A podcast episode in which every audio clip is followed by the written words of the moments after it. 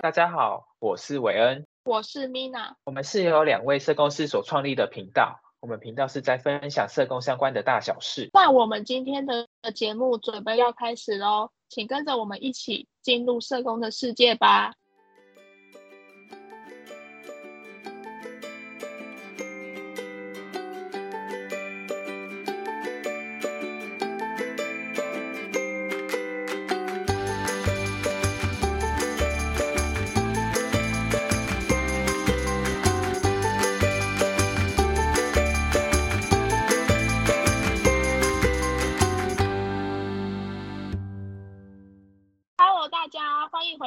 都小菜，听说社工师考试剩下不到两个月了，大家考试准备的如何啊？上一集我们跟大家分享考试的心路历程。有不少听众来询问我们是如何准备的，那这集就来分享给大家我们的读书指南。那就由我先来跟大家分享我的读书方式是什么。嗯，我那时候准备是大概三个半月的时间，然后我的参考的资料，因为我就没有看课本，因为我平常有在上班的关系，没有时间再从课本一页页开始这样翻。所以我就是去买了那个坊间很有名的那个社公司榜首笔记。如果大家有想要知道是哪一家的话，再私讯我们，我们再跟你说是哪一家。对，我们就主要就看那个笔记。然后那时候我的习惯就是每一天的话都会刷阿摩的选择题。阿摩这个选阿摩的这个网站就是它有很丰富的那个选择题，然后网友会在上面写一些详解，就推荐大家可以用这一个网站来练习选择题的部分。然后那时候我就是每天都会写一科，就随便一科，然后一个礼拜会把七会把考试的每一科都写过一遍，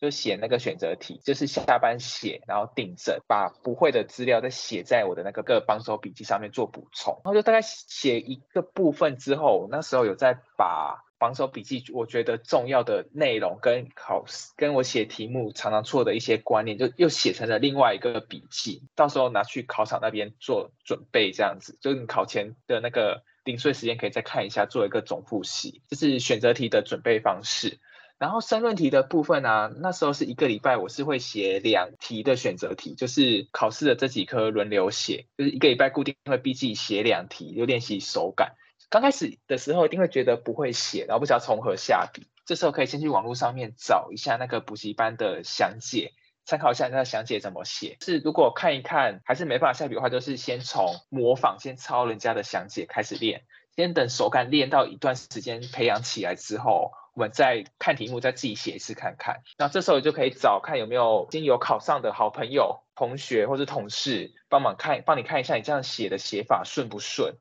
就从这样慢慢的累积你的笔感写法，然后到时候到考场上面去看到题目的时候，就比较不会不知道要如何下手。就我的准备方式差不多是这个样子，这就，就是因为我时间比较不够，就没有办法比较扎实的做准备。但是因为社工师考试就是六十分及格嘛，我们就先求及格之后再求好这样。那 Mina 这边的方式应该跟我比较不一样，那换 Mina 分享看看方式。的确跟韦恩不同，因为我也是就是在上班之后才考上社工师证照的，所以就是我读书的时间也都是利用就是假日跟下班后的时间。我那时候考试的时候是其实是有报名班，就是民间补习班的课程，但我是就是视讯的方式，不是面授，就是假日的时候都去听课，就是听线上课，所以我都是因为就上班比较。忙碌，所以呃，要知道自己去找寻到每一科的重点，其实不太容易，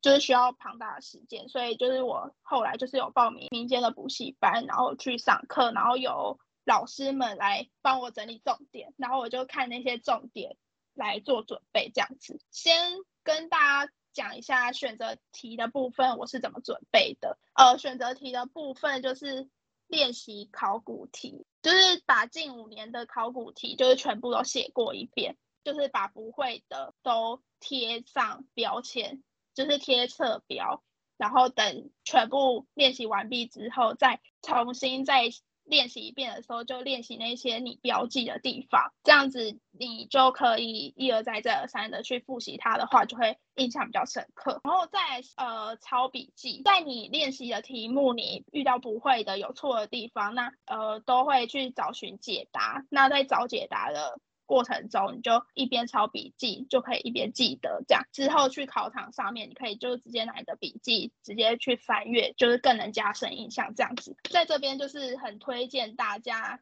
一本考古题的书，就是呃陈思维，作者是陈思维，就是耳东陈思考的思，然后呃密字旁的维的专记社工十七合一。应试宝典，它里面的特色就是它会把所有的选择题的解答放在那一题的下方，然后你就可以很快的知道那一题的选择题答案，为什么这这个答案是错的，为什么会把它全部都有详细的解答全部列出来。那我觉得这本书对我来讲是一个很快速可以让我知道考题的方向有哪一些？就是毕竟五年内一定有重复出的题目，那你多写之后就可以知道有哪一些就是很常考的，你就可以马上记记下来这样子。所以基本上我下班时间都会打开这本考古题的书，就是即使再累我都会练习一题，就是每天看一题这样。再来是就是申论题的部分，像韦恩就是会呃练习撰写申论题，那基本上我是。不写申论题的，就是我不会，就是去找考古题的申论题一题一题写，就是我不去写申论题，但是我会看申论题的考题有哪一些，里面就是会有什么考到什么呃理论，然后我就会把它就是记下来变成我的笔记。对，然后因为每一年的考题结束，网络上一定会有人就是做解答，或是补习班会有一些解答，那我都会。看那些解答，然后去呃把它重点截取下来，然后变成我自己的笔记这样子。所以基本上就是我准备的方式就是以上这些。最重要的是就是每一天都要打开书本读书，然后跟那个本书本培养感情，久了你就会自然而然的跟他在一起，你就会考上了。那综合我刚刚跟米娜我们两个的分享啊，就是准备这个考试最重要的就是要保持一个持之以恒的心态，就每天都要把书拿起来加减的看，就算不管工作再累再忙，回家可能都要再跟书培养一下感情，让这些书转化成自己的语言，到时候去考试的时候才有办法活用这些语言，把它写在考卷上面。然后那这边我们简单跟大家再复习一下这个考试的科目有哪些，就让一些可能刚毕业的学生啊，还或是已经很久没有考试公司的做一下回忆这样子。然后这次考试就总共分为七科，就包含了社会工作、社会工作直接服务，然后社会工作管理、社会工作立法、人类行为研究法跟国文这七科。然后如果你有满了五年的年资的话，就可以去申请减免。然后减免的话，可以减免三科，然后这三科不是随便你想减哪三科都可以，是已经固定好了，就是减掉你的研究法、人类行为跟国文。那我是就是听说，只要人行考高分的话，就是一定会考上，所以我也是听从了这个朋友的建言之后，猛读人类行为。然后才考上的，所以我是个人觉得，不要减掉这一科会比较好。但就是还是依照大家自己的能力跟兴趣去评估，看看要不要减科的部分。对，然后因为像我的话，我虽然没有减，我没有减免，但是因为我自己知道我的研究法是我的啦啦队，就会考很，就是怎么准备都考不到高分。所以如果是我的话，我就会想把它减掉。所以就是依照个人的读书方式跟准备方式。去做决定，因为毕竟减掉这三科的准备时间，你可能多去准备其他的其他科目，把其他科目准备的更扎实。但是如果你的这三科是很有把握可以考很高分，像是七八十分的话，那当然是要留着啊。所以就是依照个人的能力跟读书习惯去做决定这样子。但是有多一个选择可以参考。那接下来我们就要来跟大家分享一下我们都觉得非常重要的一些读书的内容，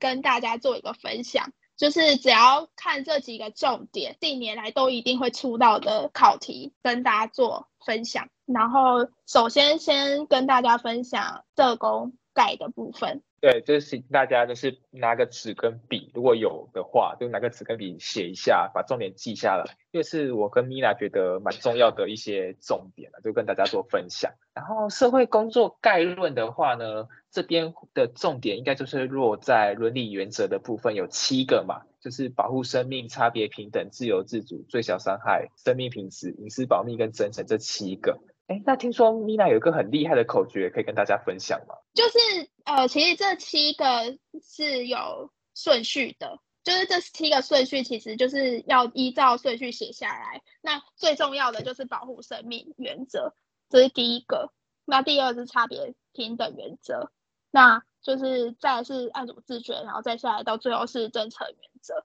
那其实就是大家可以思考一下自己身边的朋友，或是。呃，喜欢的食物啊，兴趣啊，有没有跟这里面的字有关？我的部分就是由第一个字为主，就是保护生命，就是有有保，然后差别平等就是差这个，然后我是既爱主自觉，然后就是自，然后最小伤害就是小，然后就是这样念起来就是保差自小，保护，然后有差，然后自己觉得这是一个很小的事情，所以就是保差自小，然后。生命品质的话，就是我是记品，然后隐私保密是第一个字就是隐，然后真诚原则就是真，然后因为我的朋友里面有人叫做就是这里面的名字，所以我就直接接续的记下来，就是宝钗字小品隐真这样子去记，那这样子记的话，就可以完全的可以就是记在你的内心里面，这样子在考场的时候你就。一拿到考卷就可以直接把它写下来的话，就可以直接呃不会因为很紧张啊，或是呃突然很匆忙然后就忘记。对，这是一个很好的方法，可以提供给大家。就是呼应到我们前面讲的，就是要把这些知识转化成自己的语言啊。然后这边再分享一个小秘诀，就是如果有些东西可能很容易忘记，就是你在考试前的那个读书的小时准备小时间的时候，可以先看一下，然后拿考一拿到考卷就先把这些关键字写在考卷的某个空白处。到时候如果有遇到的话，看一下那些关键字，可能很快可以把这些内容想起来。因为那时候刚拿到考卷嘛，还没忘记啊，这是一个小技巧啦。然后除了刚刚那个伦理原则之外，还有这个这一课还有很多的学派要记得。然后我这边有一个口诀，就是跟 Mina 那边有一个异曲同工之妙，就是那个伦理发展的顺序啊，就是精心认为，精呢就是我们的精神分析观点，心是心理及社会学派，认是认知行为学派跟危机介入取向这几个，这几个也是很容易会考出来的学派的发展顺序。然后除了这些之外呢，还有我们常常会听到的问题解决学派、任务中心模式，还有系统理论。跟冲权这几个也是很容易会在这一科被考出来的重点内容，所以请大家就是如果时间不够的话，记得这些理论跟刚前面的伦理原则，记得要看熟记熟。因为最近的疫情的部分啊，就是疫情的相关知识，如果有时间也要记得去看一下。梨泰院事件，还有对梨泰院事件，就是最近应该算是今年比较火红的一个。议题啊，就大家有空可以看一下这样子。然后接下来是社会工作直接服务。好，那第二考科就是直接服务的部分。那直接服服务的部分不外乎就是呃社工的三大服务方法。那三大服务方法就是分别为个案、团体跟社区工作。那个案工作的部分就是接案评估、处遇跟结案。那团体的部分就是有分为团体初期、团体开始期。团体形成期、团体冲突期、团体维持期跟团体结束期。那再来就是社区工作的部分，就是呃要跟社区工作的话，你必须先界定那社区的问题，然后分析社区的资源，然后再帮社区规划方案，然后再执行这个方案，最后再看呃你执行过后的成效评估为何。以上这三大社工服务在考科里面。是蛮常出现的。哎，我这边补充一下，就刚刚那个前面社会工作概论的部分，还有一个很重要的考点，刚刚忘记跟大家讲到，就是我们的女性主义的部分。我们女性主义有分为三个，就是我们的自由主义、激进主义跟社会主义这三个，这三个很容易搞混，所以就大家记得要去再多复习，考前的时候多复习一下，因为女性主义也是一个很容易被考出来的科目，就可能考除了。社会工作概论之外，有时候社政立法也会考，那接下来再分享一下那个社会工作管理这一科。那这一科就是我觉得很应该是很多人都不知道怎么准备的一科，因为重点好像很难抓这样。然后我们这边有帮大家整理了一下，我们觉得是重点的重点啊，就是包含了 X、Y、力理论这三个理论要去弄清楚，这分别是在讲什么东西，是在提哪一个部分。然后还有还有那个 SMART 分析，就是分析优势劣势的部分，跟一些不同的偏误，像是定锚偏误啊、印证偏误、代表性偏误、月晕效应这一些，就是很常选择题会出现在。社会工作管理的部分，这些也要记得去给他看熟、看了解他在讲什么。有四 P、五 P、三 P，这不是一些奇怪的东西，反正它就是四 P，就是英文的简称嘛。四 P 就像是促销产品价格跟通路的部分，这是属于四 P。那五 P 呢，就是刚刚前面讲到的那四 P 加上一个 people 人的部分，而三 P 就是生产者、消费者跟调查的三三个英文简称。还有一些，还有像是督导的功能，督导的有什么功能呢？就包含了行政、教育、支持跟调解这四大功能。这四大功能也很重要，记得要去看熟，也是我们觉得在社工管蛮重要的部分啊。那如果想知道更细节的部分的话，可以去参考黄元协出版的书，里面都会有很详细的解释跟说明。接着就这一本是堪称那个嘛，社工管的。宝典嘛，对不对？对，没错，就所有考题都会从里面出出来。那接着跟大家分享的是，就是社会政策与立法。那我们觉得很重要的部分有，就是呃宪法的一百五十五条，就是这个宪法一百五十五条一定要背熟，就不管其他东西你都忘记了，但是这一这一条你只要记熟，你在政策立法考卷上面的前言。只要一落下去，就是宪法一百五十五条的条文，接着再写说，呃，依据这个条文，然后呃，以下说明之有关，就是它的考题出的问题的话，基本上都会得到一些分数。第二个是社会安全网，社会安全网在近几年是一个非常热热门的议题。呃，社会安全网大家应该都知道有四期，现在已经推动到第二期了，所以接下来有可能。第三期、第四期的考题会陆续的出出来，蛮多的。再第三个的话是长照呃长期照顾服务法的部分。那在长期照顾服务法的部分，现在已经推动到二点零的部分，它里面的考题其实也是蛮蛮新颖的。接着第四个是马歇尔的公民三种权利，就是公民权、社会权跟政治权的部分，这个这三个也要记熟。紧接着是第五个是 TITMOS 的三大模式，第一个是采补式，第二是工业成就模式，第三个是制度再分配模式。这三大模式，呃，近几年可能选择题或申论题都会一而再、再而再的出现。接着就再来是跟大家分享人类行为的部分。呃，人类行为部分，我觉得是应该算是这几科里面考试重点最好抓的。因为这一课里面有四个很重要的人，他们提出了理论，就是非常重要，一定要背熟，就是多写几遍啊，把它深深印在你的脑子里。就是上课，就是反正有时间就把它多写几遍。就是包含了皮亚杰、艾瑞克森、弗洛伊德跟马斯洛这四个人提出来的理论，人形只要把这四个人的理论背熟、看熟，应该基本盘的分数都拿得到了。这是我觉得这几科里面最好拿分的一科。对，就是因为弗洛伊德，然后皮亚杰、艾瑞克森，他们都有一个时期的概念，比如说几岁到几岁有什么发展，几岁到几岁有什么发展。那像这几个模式，这几个人的理论，就是大家可以画成一个表，